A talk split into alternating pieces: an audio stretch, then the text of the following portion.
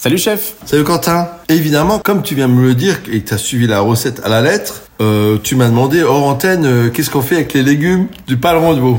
Ah ben voilà, bah je vais te répondre. On va faire une petite salade. Alors je vous ai dit qu'on coupait les tranches du paleron de veau hier, euh, voilà. Puis il y a des morceaux un peu moins jolis, donc on les coupe en cubes comme ça d'un centimètre, un centimètre, un centimètre et demi, et on coupe les légumes comme ça, en pareil de travers, un, bon centimètre.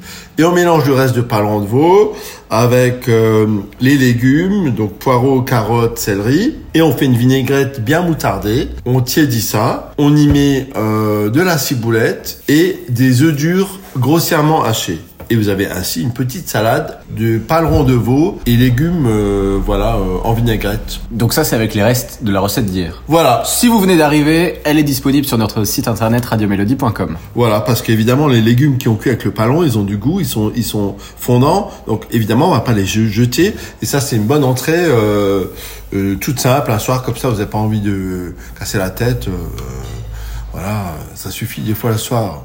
Après un petit yaourt, puis vous avez mangé. Hein. Bon les enfants, à demain, ciao, soyez sages.